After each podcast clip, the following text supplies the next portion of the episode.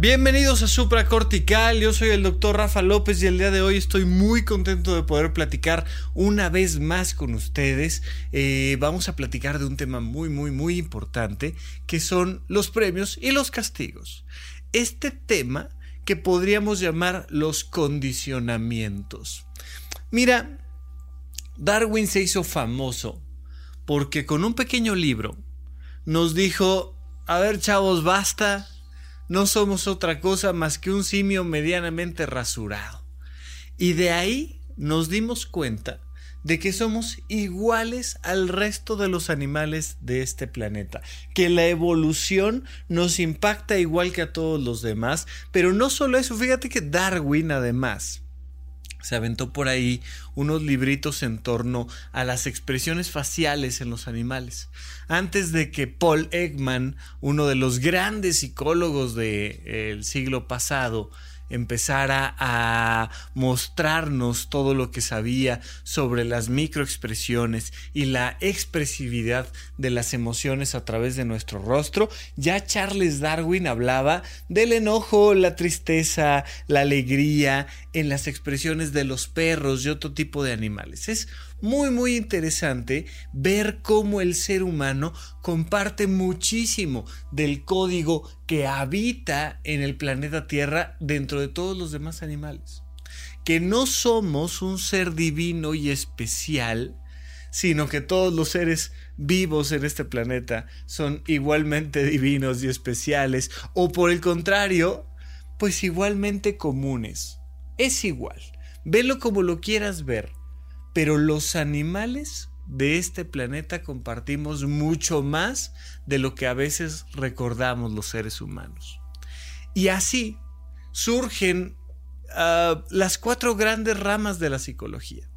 Estudiando poco a poco la mente humana, llegamos a comprender buena parte del psicoanálisis y después del conductismo. Fue una historia muy interesante. Mira, hoy en día si te metes a YouTube o si te metes a eh, en general en Internet, te vas a encontrar con ataques importantes a Sigmund Freud.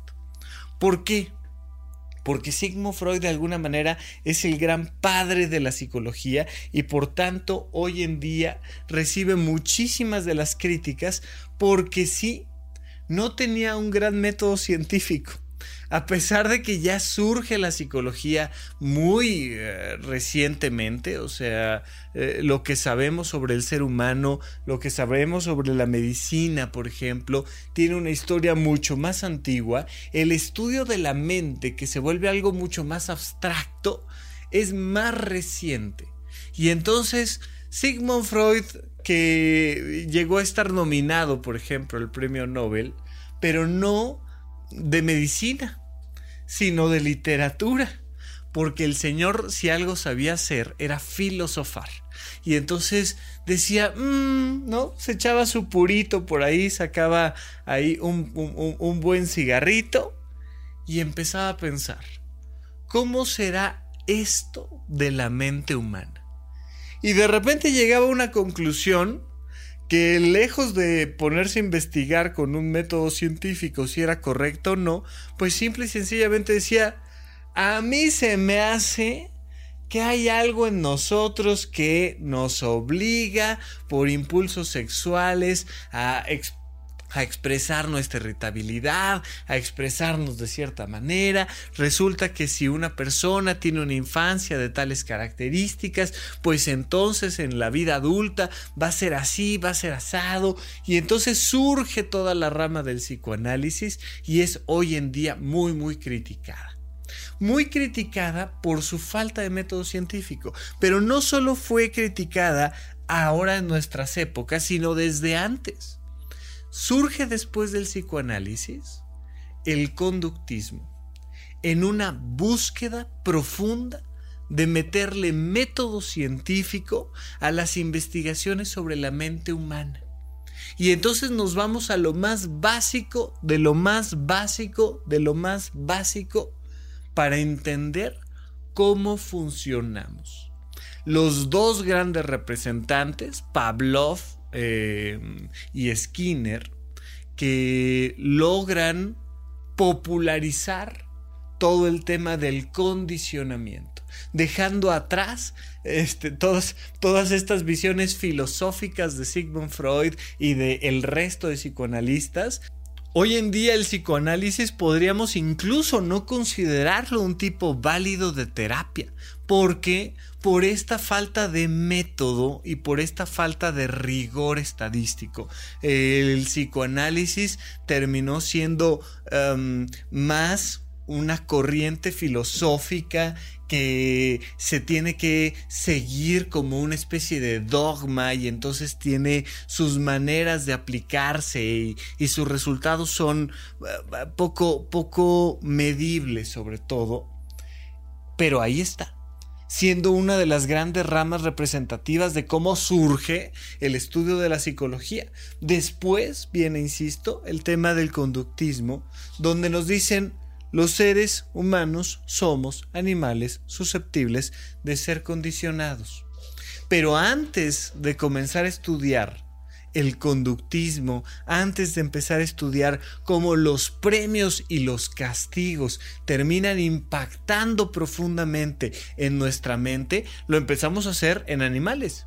Todos hemos visto eh, cómo se estudia la mente de un ratón o la mente de una paloma o la mente de un perro y entonces surge, ya sabes, Pavlov. Hay, hay una escena muy divertida de Two and a Half Men donde por primera vez nos enteramos de que en ese bar la, noche de Pavlov o el bar de Pavlov, eh, le, tocan una campana a, todos los asistentes del bar y entonces todos tienen que hacer y tomarse un trago.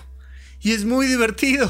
Y vas viendo cómo efectivamente los vas condicionando. En, en The Big Bang Theory te encuentras también con un episodio donde Sheldon empieza a condicionar a Penny.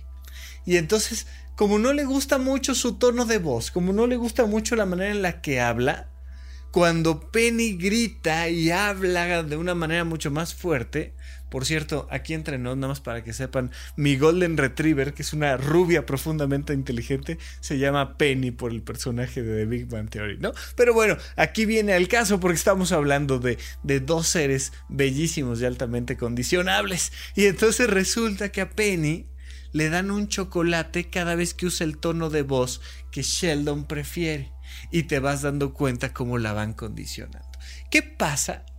Que ciertamente los seres humanos podemos ser condicionados a través de premios y castigos, a través de este condicionamiento positivo y negativo, de este refuerzo de estímulos de manera positiva y negativa. Claro que positivo suena más bonito que negativo. Y entonces tenemos dos maneras de condicionarnos a través de refuerzos positivos y de refuerzos negativos. ¿Por qué se llama refuerzo? porque una conducta es reforzada, es decir, se solicita que se repita a través de un estímulo positivo, ¿no? Y entonces tenemos este refuerzo positivo, los, los que se dedican al adiestramiento canino, entonces hoy en día, porque pues positivo suena más bonito que negativo, te dicen, a ver, es importante que adiestres a tu mascota. Eh, utilizan términos como educar a tu mascota, pero si somos estrictos, la palabra educación sí tendría que venir más cuidada y utilizada única y exclusivamente para los seres humanos desde una perspectiva más filosófica, porque educar viene del término latino educare, que significa sacar de dentro. Mientras que el condicionamiento como tal, pues no se trata de sacar de dentro, se trata de imponer. Vas reforzando la conducta externamente que tú vas solicitando en tu mascota o en tus hijos o en tus empleados o en tu lo que sea. A través de este reforzamiento positivo donde tenemos estas dos vías, lo positivo y lo negativo. Positivo, mucha gente lo entiende como a través de premios. Negativo a través de castigos. Y entonces pues suena muy bonito decir, no, no, no, no, no, es que el adiestramiento a un perro, el adiestramiento a cualquier mascota, el adiestramiento a un ser humano tiene que ser positivo. Digo, bueno, ya cuando hablas de adiestrar a un ser humano, hay a quien le da comezón, pero es la cosa más cotidiana, simple, común, lo vamos a platicar un poquito en el segundo bloque, pero no es así. Esto positivo y negativo no es que positivo sea a través de premios y negativo sea a través de castigos, no. Fíjate en esto, hay una, hay una sutileza que es muy importante comprender. El reforzamiento positivo se basa en la idea de que es bueno hacer que una conducta se repita a través de darte algo placentero. Hasta ahí todo es fácil, todos entendemos. Pero el reforzamiento negativo significa que vas a reforzar una conducta quitándole algo negativo al individuo en cuestión. Es tan bueno, es tan positivo, es tan placentero darte algo bueno como quitarte algo malo. Espero que esto quede claro. Es una sutileza psicológica, pero nada más para que dejemos de pensar que reforzamiento positivo son premios, reforzamiento negativo son castigos. No, el reforzamiento negativo es quitar el castigo o ayudarle a alguien a no sentirse castigado o a no sentirse agredido. No es lo mismo. Es una pequeña sutileza, pero nos va a ser muy útil cuando nosotros mismos entendamos que una manera de desarrollar nuestra conciencia, y lo vamos a platicar a fondo al final del, del episodio, pero que una manera de reforzar a nuestra conciencia, a nuestra realización personal, es irnos quitando las cosas negativas que tenemos.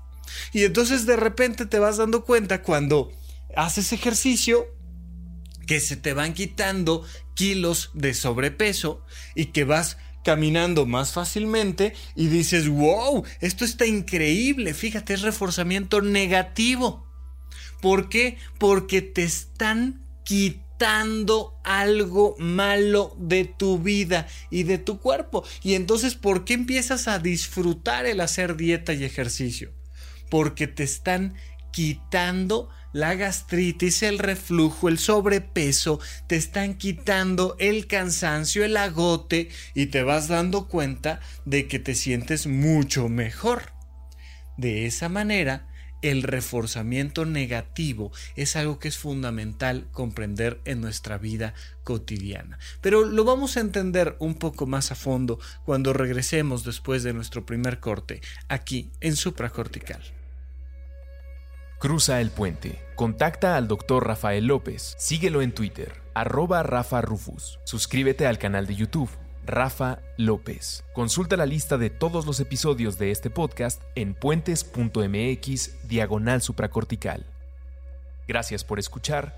Gracias por recomendar.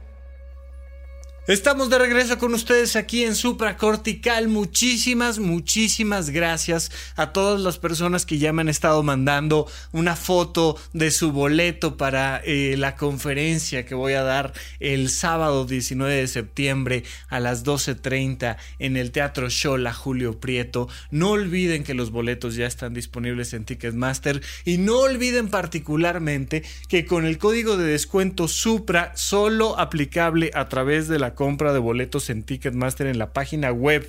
Por favor, entras a la página web, entras a ticketmaster.com.mx, eh, te vas a Solteros en pareja, te aparece ahí el evento, Solteros en pareja, la locura del amor con el doctor Rafael López, y entonces ahí en ver boletos, antes de seleccionar tu boleto, utilizas el código de descuento SUPRA Puedes ponerlo con mayúsculas, con minúsculas, es igual, el sistema lo entiende perfectamente y te hace un 30% de descuento.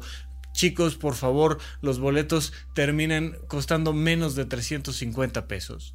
Y es importantísimo para mí que podamos celebrar todos juntos y platicar. Vamos a poder tener ahí este, eh, nuestra sesión de preguntas y respuestas y vamos a platicar sobre la vocación de soltería, la vocación de pareja, el compromiso, las relaciones tóxicas, los vínculos violentos, cómo salir de ellos, pero sobre todo nos vamos a divertir mucho. Vamos a, ahí a sacarnos fotos, vamos a saludarnos, vamos a conocernos en vivo. Es un placer poder estar aquí cada semana contigo hablando sobre un tema súper interesante y yo sabiendo que estás del otro lado cuando te comunicas conmigo a través de redes sociales, a través de arroba Rafa prácticamente en, cualquier lugar. Si, si, lleva arroba y después le pones Rafa Rufus, sale. Si no lleva, pues entonces ponle Rafa Rufus como en, en YouTube, donde está la unidad de psicoterapia intensiva, que un poco para celebrar este magno evento de la conferencia, vamos a estar em,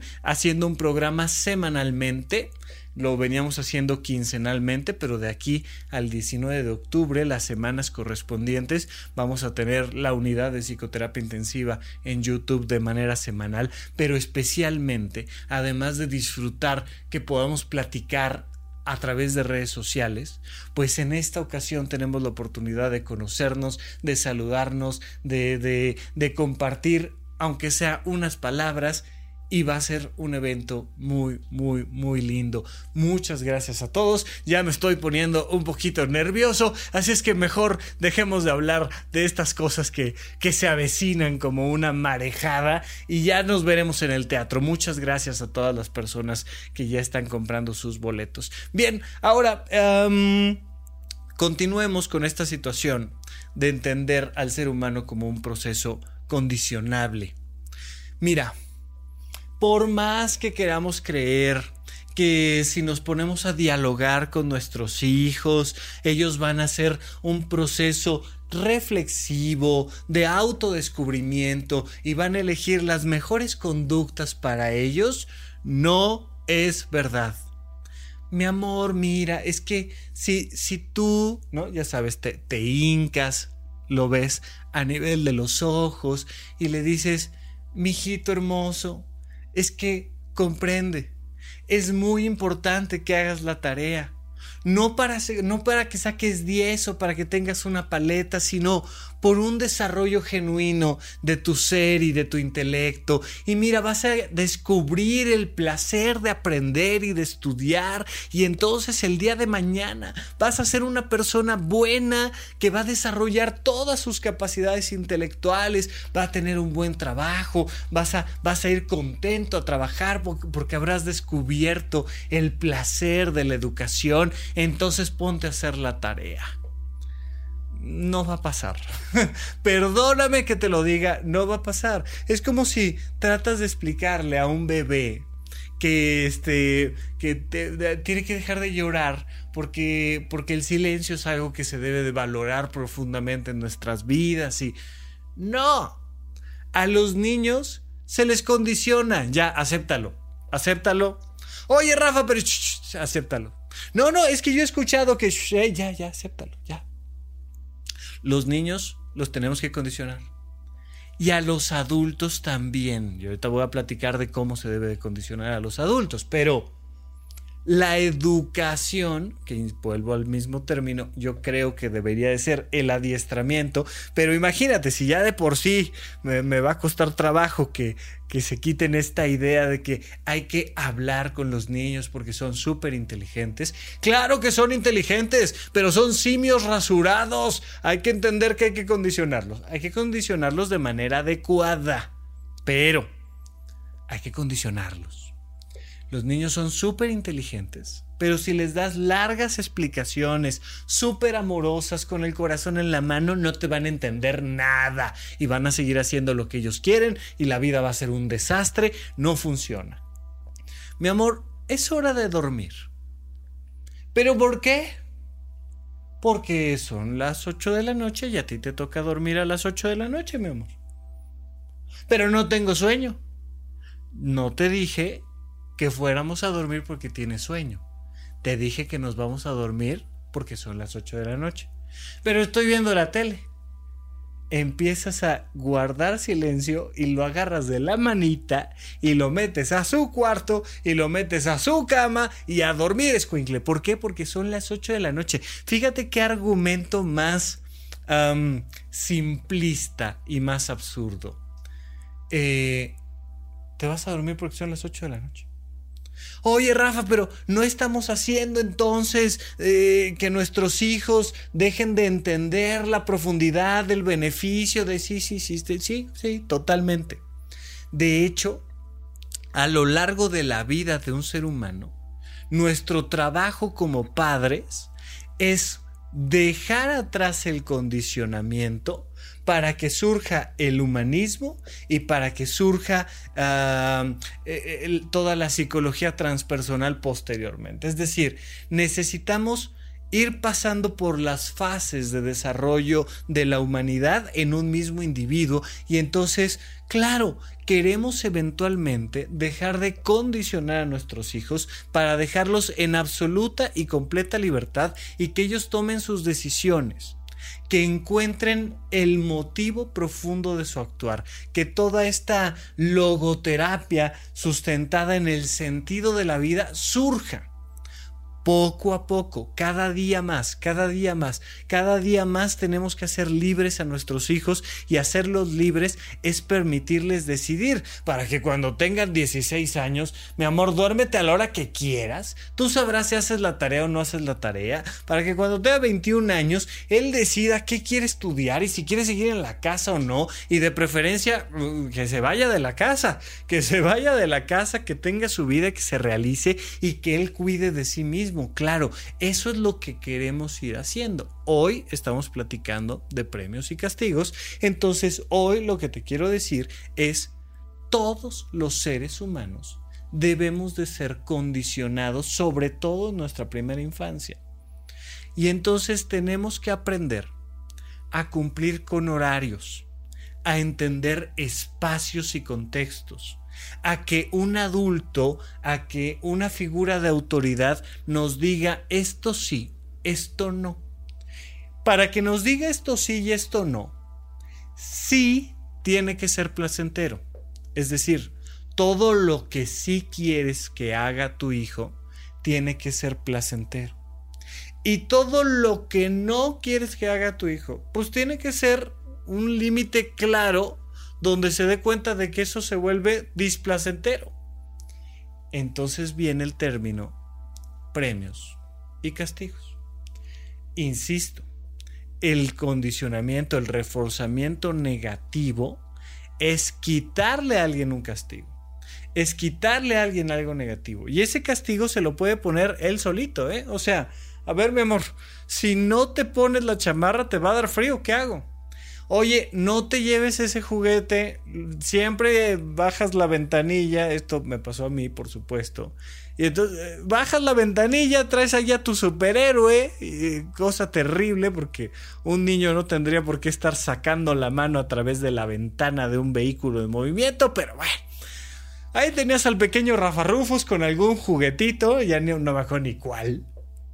Y entonces me dijeron, si se cae el juguete, no nos vamos a detener para recogerlo. Nene, que no te cae el juguete, ya sabes, ¿no? Cinco minutos después, ¿qué crees que pasó? Pues que se cae el juguete por la ventana. ¡Ah, mi juguete! Mi amor, ¿te acuerdas que hace cinco minutos te dije que si se caía el juguete, nadie, nadie se iba a detener a recogerlo? Sí, pero mi juguete me encanta, me gusta, me lo que quieras encanto.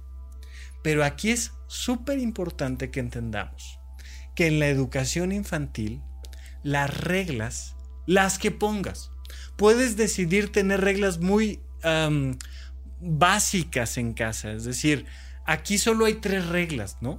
O puede ser una persona que tú, porque tú decides así educar a tus hijos, están llenos de reglas. Y aquí hay este, capítulos completos de, de, de, las reglas en casa. Y tienes el capítulo 26 con la regla número 37.52. Y entonces tenemos toda una estructura eh, jerárquica y gubernamental dentro de casa y aquí están las reglas. Me da igual.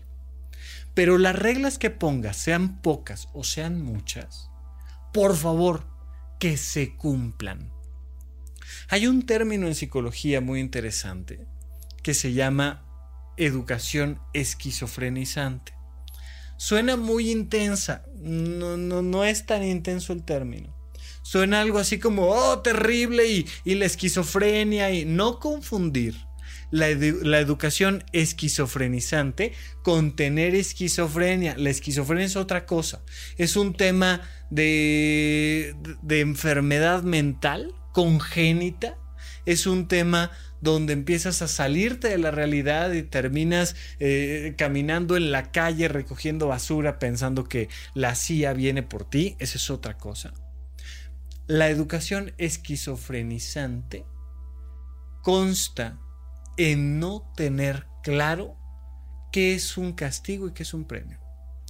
Y entonces un niño se pone a llorar.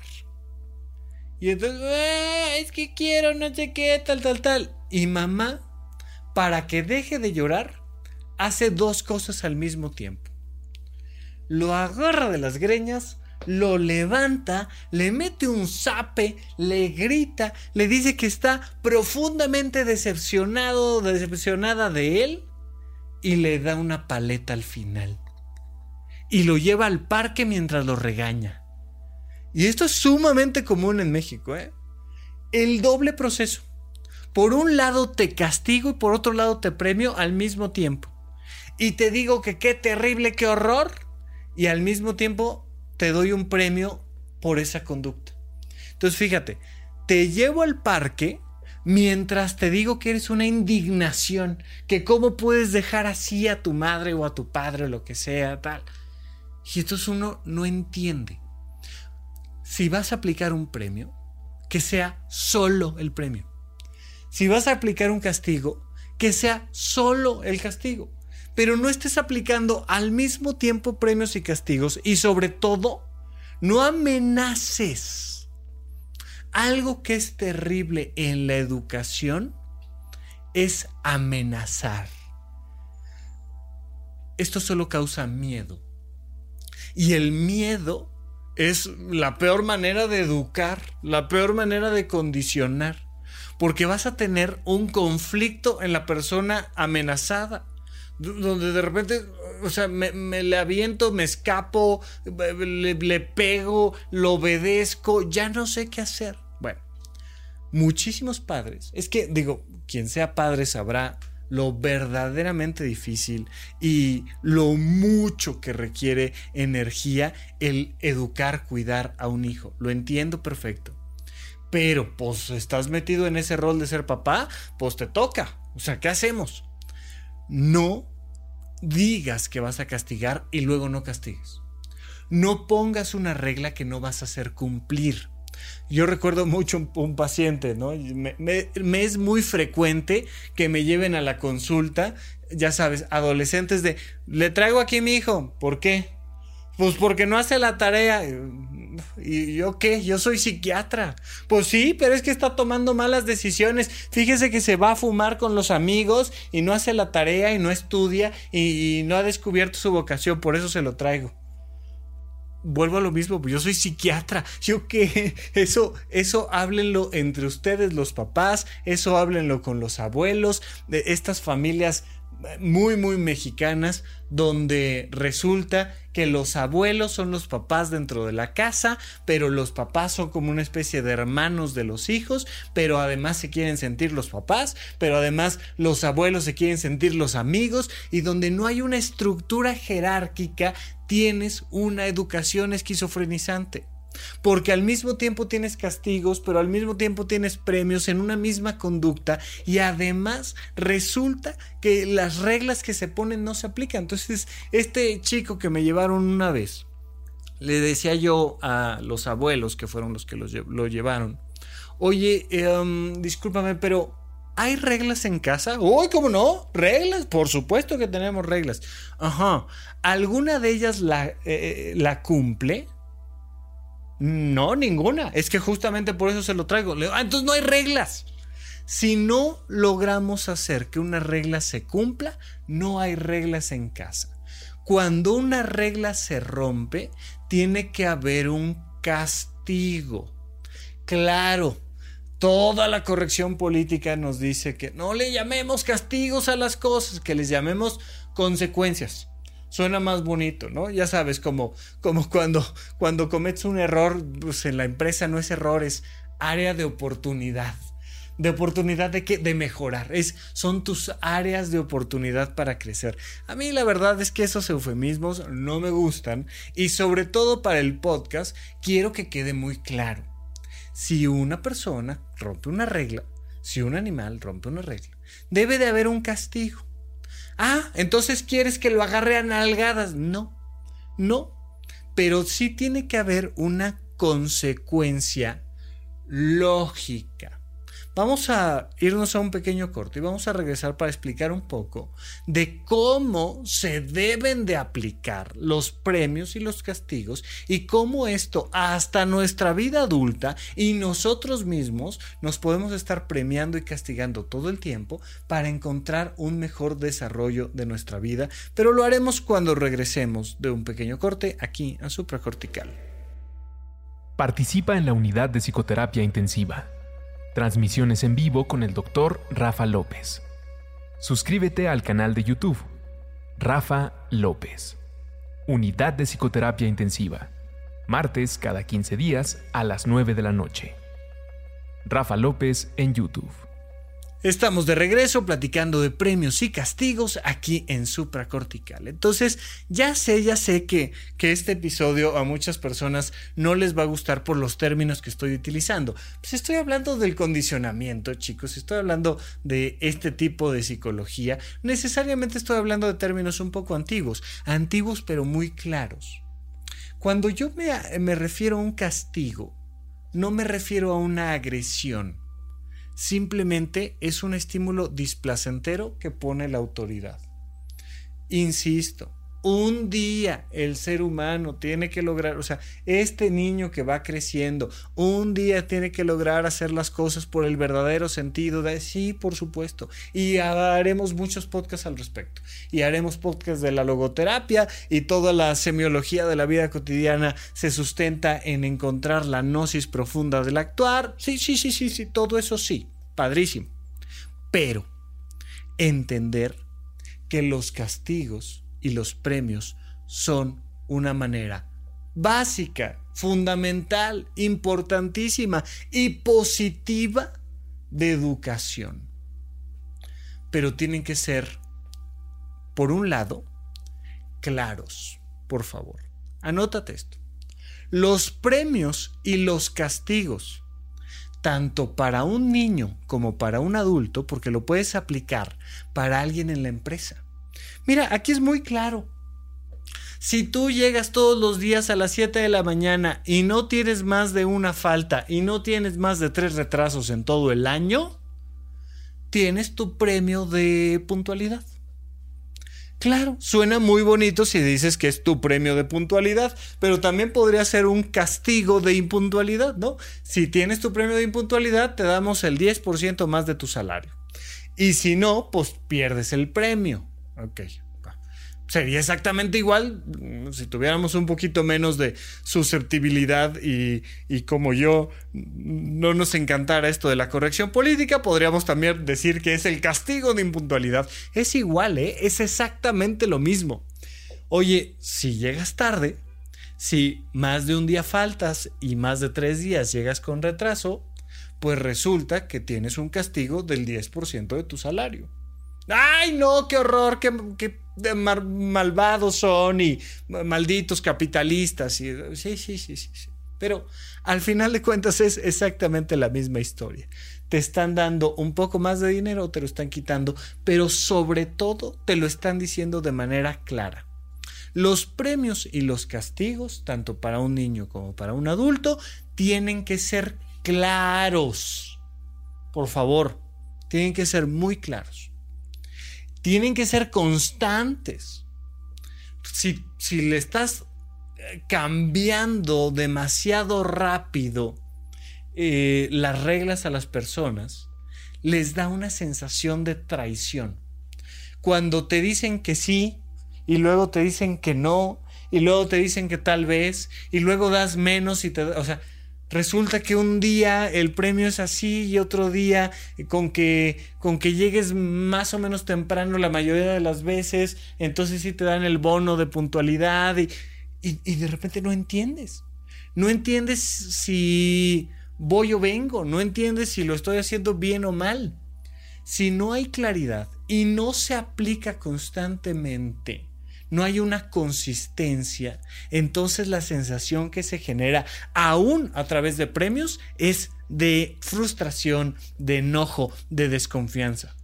Oye, pero, si estoy llegando puntual, y me premias, pero luego el otro día llegué impuntual y me premias, como por qué voy a estar haciendo el esfuerzo nuevamente de llegar puntual.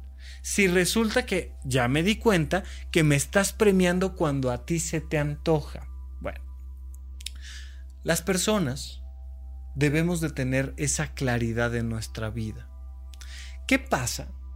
Que necesitamos también que los castigos o los premios sean proporcionales al evento. Y este es justamente el elemento que ha hecho que le tengamos tanta reticencia al término castigo. ¿Por qué? Porque a lo largo de nuestra vida hemos aprendido que muchas veces los castigos son desproporcionados.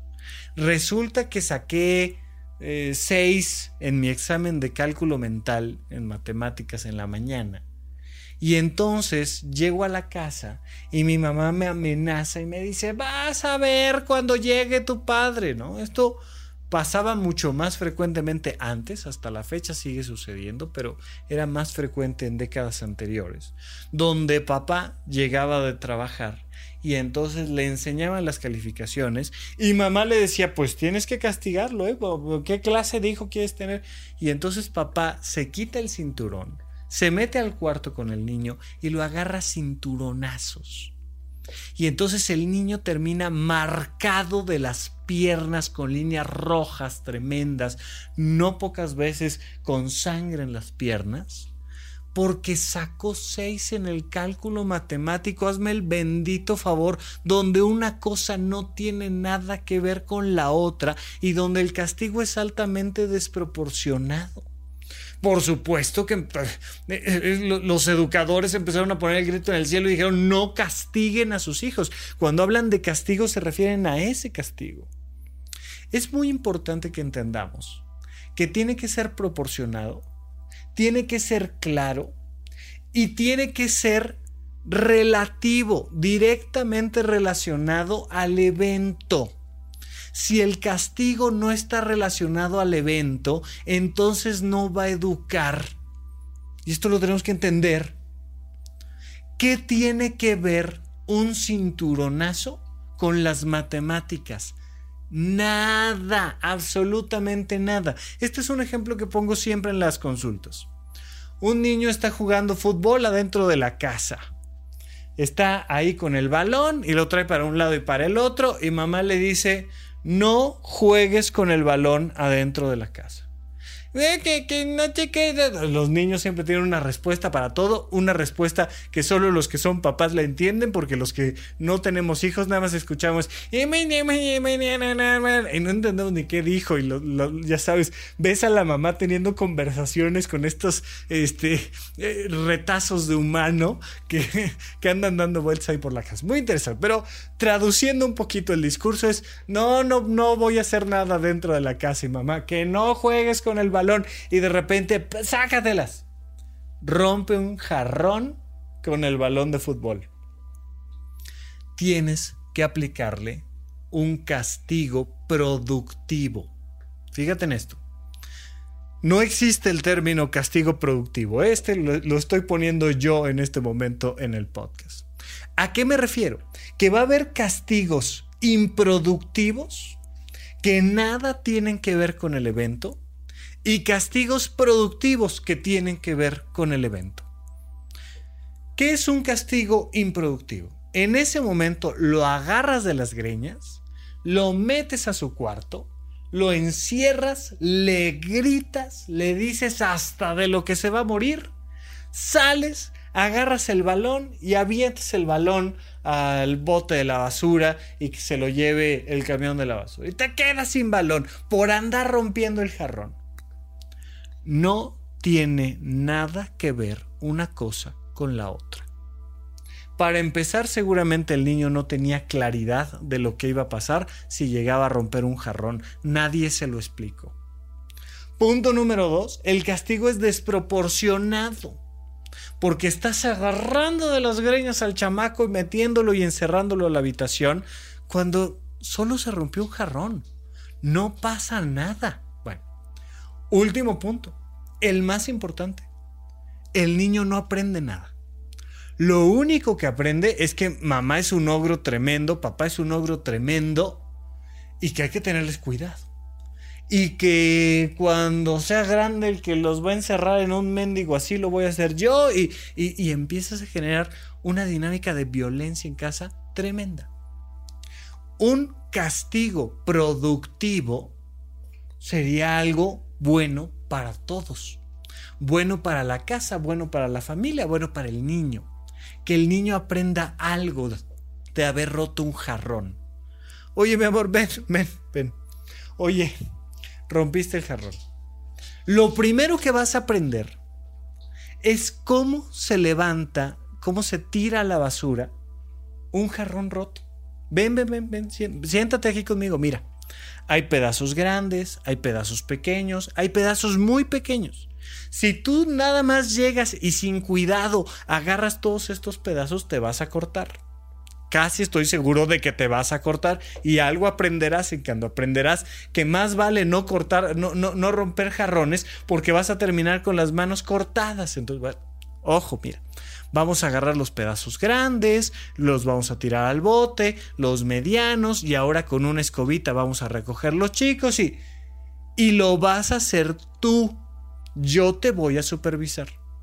Hoy es tu clase de cómo tirar a la basura un jarrón roto.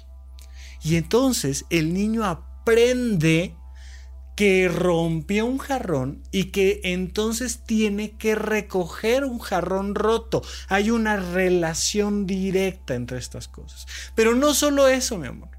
¿Te acuerdas que querías ir el fin de semana a Six Flags? ¿no? Hoy, hoy es viernes, mañana sábado y vamos a ir a Six Flags en la mañana. ¿Qué crees? Que no vamos a poder ir a Six Flags. ¿Por qué? Porque rompiste un jarrón. ¿Y qué tiene que ver? Que tenemos que ir a comprar otro. Si no hubieras roto un jarrón, no tendríamos que ir a comprar un jarrón, porque aquí había un jarrón, ¿no? Y se rompió y ahora no hay. En la casa falta algo. Falta este artículo que nos decoraba y nos hacía más agradable la vida. Entonces, mañana, en vez de ir a Six Flags, vamos a tener que ir a comprar el jarrón. Pero va a ser el que tú quieras, tú lo vas a elegir, pero lo vas a elegir pensando en la casa. Lo vas a elegir pensando en todos los demás. Lo vas a elegir pensando en lo que es mejor para mamá, para papá, para tus hermanos, para ti. Tú lo vas a elegir y va a ser el que tú decidas. Pero lo vas a hacer pensando en los demás. En vez de ir a Six Flags. No es que te castigue con tu salida a Six Flags porque digo desgraciado. No. Sino porque es una consecuencia lógica al evento en cuestión. Y no solo eso no solo vas a aprender a levantar un jarrón, no solo vas a aprender que vas a perder tu día de Six Flags porque ahora resulta que tenemos que ir por un jarrón, sino que además lo vas a pagar tú, encanto. Tráete tu cochinito, ¿te acuerdas que hemos estado ahorrando todas estas semanas? Tráete tu cochinito y vamos a ver cuánto cuesta un jarrón.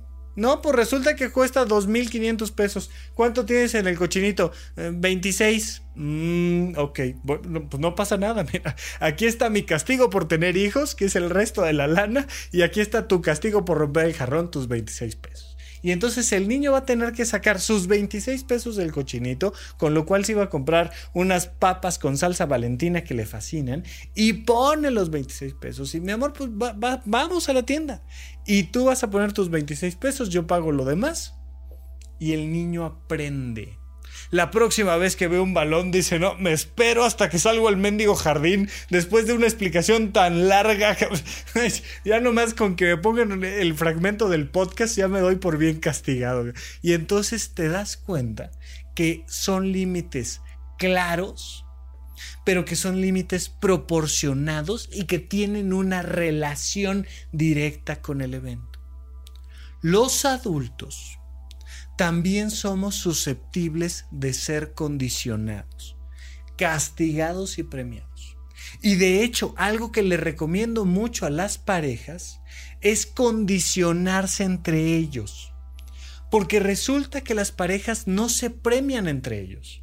Resulta que las parejas no se castigan entre ellos, sino que nada más se gritan, se reclaman, se indignan, pero no tienen premios y castigos claros. De nada me sirve que te indignes si además te indignas por algo que no entiendo qué carajos te hice. Y entonces venimos, ya sabes, con el clásico ¿qué tienes? Nada. Oh, oh, nos va a llevar más que la explicación de hace un minuto, así es que solo te dejo que te la imagines. Ahí, ahí déjalo, en tu mente déjalo. ¿Cómo que nada? Mira, ahorita no quiero hablar. Estoy muy enojado, estoy muy enojada. Después hablamos. Después cuando al rato, en la tarde, en la noche, nos vamos a sentar tú y yo, nos vamos a tomar un café y, lo platicamos. Ahorita no, déjalo, déjalo, ni lo comentes, porque estoy muy enojado, muy enojada. Ok, de acuerdo. Se vale. Se vale no querer hablar en el momento de las circunstancias. Está bien. Pero en algún momento te tengo que explicar qué pasó mira, hiciste esto, esto, esto, me molestó por esto, me hizo sentir de tal manera, taca, taca, taca. ¿Cuál es la gran ventaja, en teoría, en el mundo adulto en comparación al mundo infantil?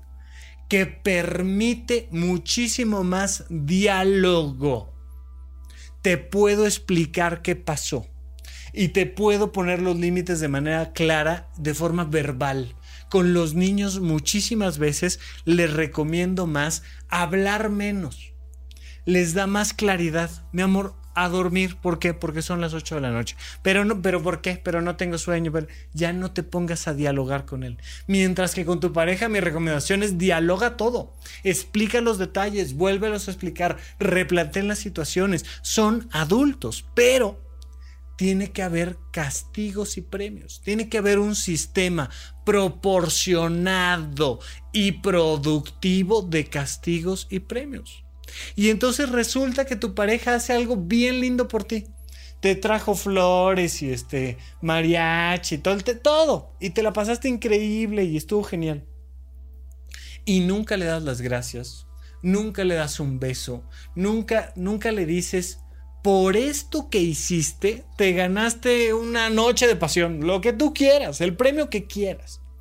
Y entonces la pareja al recibir el premio dice, no, esto lo hago más seguido. Oye, ve lo que me estoy ganando. ¿Por qué? Porque somos animales susceptibles de ser condicionados. Es muy importante que premies a tu pareja, que cuando tu pareja hace eso que tú quieres, lo premies. Y ahí en la terapia de pareja les digo, a ver, se van a premiar mutuamente. Cuando tu pareja hace algo que tú quieres que haga, premialo. Dale algo, pero fíjese, volvemos al, tema fundamental.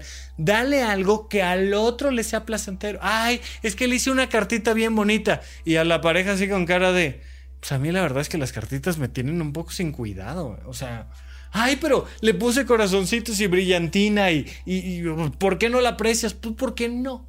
Porque hubiera apreciado más que me hicieras de comer, hubiera apreciado más que pagaras los boletos del cine, hubiera apreciado más que lo que tú quieras, gustes y mandes. Pero es muy importante que le des a tu pareja un premio, significa que sea algo que tu pareja quiere.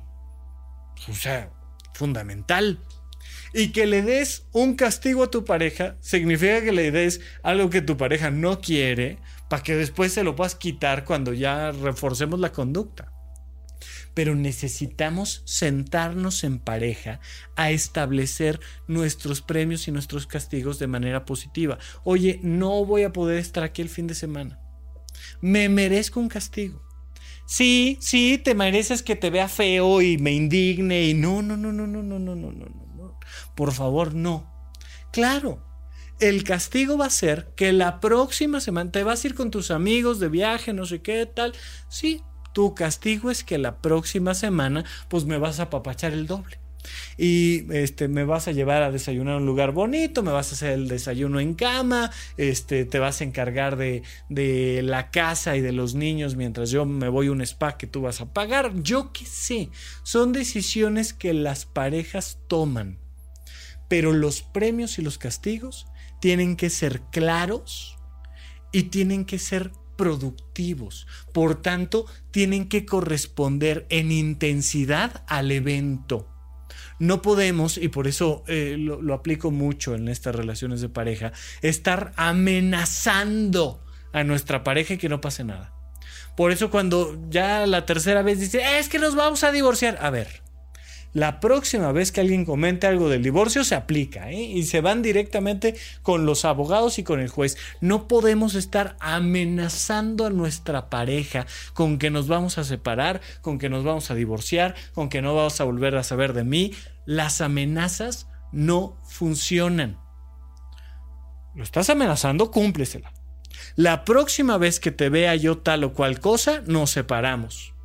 Y se da y se da, pues entonces nos separamos.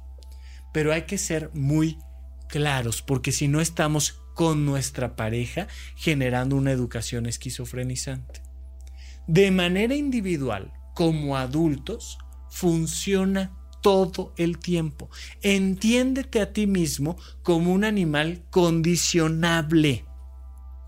Todos nos hemos topado con la falta de límites que nosotros nos ponemos a nosotros mismos en nuestra vida cotidiana. Y entonces decimos, es que sí, ya me voy a parar a hacer ejercicio. Pararse a hacer ejercicio casi parece un castigo, hombre. O sea, es algo displacentero. Si tú no encuentras la relación entre pararte a hacer ejercicio y el placer de sentirte mejor con tu cuerpo, no lo vas a hacer. O sea, por moda no lo vas a hacer. Porque es bueno y por razonamiento y porque tu cardiólogo dijo, no lo vas a hacer. Castígate cuando no te pares al gimnasio. Entonces, oye, me desperté tarde y no fui al gimnasio. Me merezco un castigo. El castigo tiene que ser claro, tiene que ser proporcionado y tiene que ser productivo. Pues sabes qué, como no me paré temprano al gimnasio, me voy a ir al trabajo a pie o en bicicleta. Ese es mi castigo. ¿Por qué? Porque no me paré al gimnasio. Y entonces me voy dando cuenta, poco a poco, de que si me paro al gimnasio, además de que regreso fresco, bañadito, me voy en auto y me regalo la posibilidad de ponerme un disco padrísimo mientras voy en el auto. Pero si no me paré al gimnasio, pues entonces me llevo este, mis audífonos y me voy caminando hasta la estación del metro y luego me voy en metro y me voy leyendo un libro en el metro porque no me paré al gimnasio. Ambos pueden ser premios o castigos, es igual, pero tienen que ser claros y consistentes. El castigo no es, ah, pues me voy a agarrar a cachetadas porque no fui al gimnasio. No, tiene que ser productivo, tiene que venir al caso. Como no hiciste ejercicio en el gimnasio, pues vas a hacer ejercicio en el trayecto. Ahí está el castigo. Los seres humanos somos animales susceptibles de ser condicionados y es muy importante que lo entendamos para nuestra vida cotidiana. Aprende a ponerte castigos, pero castigos positivos, castigos altamente productivos, que vengan al caso con las cosas que quieres aprender y entonces vas a elevar mucho la calidad de tu vida. Bueno, hasta aquí nuestro episodio del día de hoy. Seguimos platicando estas semanas. Nos vemos en el Teatro Shola el sábado 19 de octubre a las 12.30 y les mando un gran abrazo. Hasta la próxima. Supracortical. Aquí Todos estamos locos. Con el doctor Rafael López. Disponible en iTunes, Spotify, Patreon y puentes.mx. ¿Quieres regalar más que flores este Día de las Madres? The Home Depot te da una idea. Pasa más tiempo con mamá plantando flores coloridas, con macetas y tierra de primera calidad para realzar su jardín. Así sentirá que es su día todos los días. Llévate tierra para macetas Bigoro por solo $8.97 y crece plantas fuertes y saludables dentro y fuera de casa. Recoge en tienda y sigue cultivando más momentos con mamá en The Home Depot. Haces más, logras más. Más detalles en homedepot.com diagonal delivery.